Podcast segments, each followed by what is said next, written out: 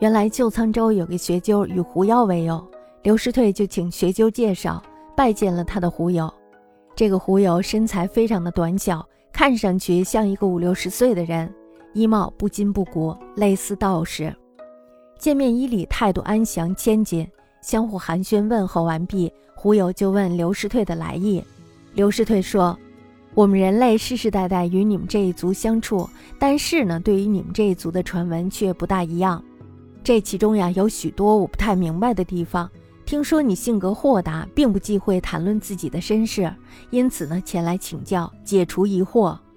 狐友呢就笑着说：“天生万物各自都有名称，狐名为狐，就如同人的名为人一样。”称呼狐为狐，正如称呼人为人一样，有什么可以忌讳的呢？至于我们狐类中善恶不一，也像人一样良莠不齐。人并不忌讳人类的丑恶，狐又何必忌讳狐的丑恶呢？你尽可以放心的说话，勿需隐晦。刘师退问：狐类中是否有区别？狐友说：凡是狐都可以修道，最通灵的狐叫做壁狐。这一类呢，好比人类中农民读书少，儒生读书多。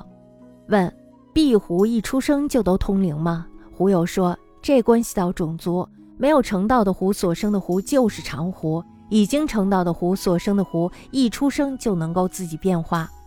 问：狐既已成道，自然必定驻颜不老，而小说里记载的狐却有老翁和老妇，这是什么道理？狐又说：“所谓成道，仅仅是指修成人道。修成人道以后呢，饮食起居、男女结合、生老病死，这些呢，都跟人类是相同的。至于飞升天界、云来霞去，那是另外一回事儿了。这就好比是人类千百个人里，只有一两个做得了官的。胡采用的是练行福气的办法修道，如同人积累学问、成就名声。”魅惑财帛的，如同人类走捷径以求成功，但是呢，要达到由仙岛登天界的地步，必须要练行福气才能成功。魅惑财帛伤害太多，往往会触犯天律。问：由谁来掌管胡辈的禁令和赏罚呢？狐友说：小的赏罚由狐族自己的首领掌管，大的赏罚由天地鬼神暗中监察。如果没有禁令，狐类来往无形，出入无迹。什么事情都做得出来呢？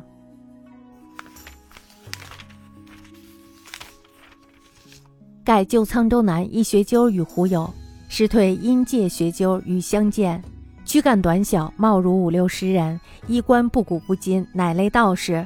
拜谒安详千金。韩文弼问往故意，师退曰：“是与贵族相接者，传闻一词，其间颇有所谓名。”闻君豁达不自讳，故请去所获。胡笑曰：“天生万品，各命以名。狐名狐，正如人名人耳；呼胡为胡，正如呼人为人耳。何会之有？至我辈之中，好丑不一，亦如人类之内，良莠不齐。人不会人之恶，狐何必会狐之恶乎？帝言无言。”师退问：“狐有别乎？”曰：凡狐皆可以修道，而最灵者曰壁狐。此如农家读书者少，儒家读书者多也。问：壁狐生而皆灵乎？曰：此系乎其种类。未成道者所生，则为长狐；已成道者所生，则自能变化也。问：既成道矣，自必助言，而小说载狐亦有翁敖，何也？曰：所谓成道成人道也，其饮食男女生老病死亦与人同。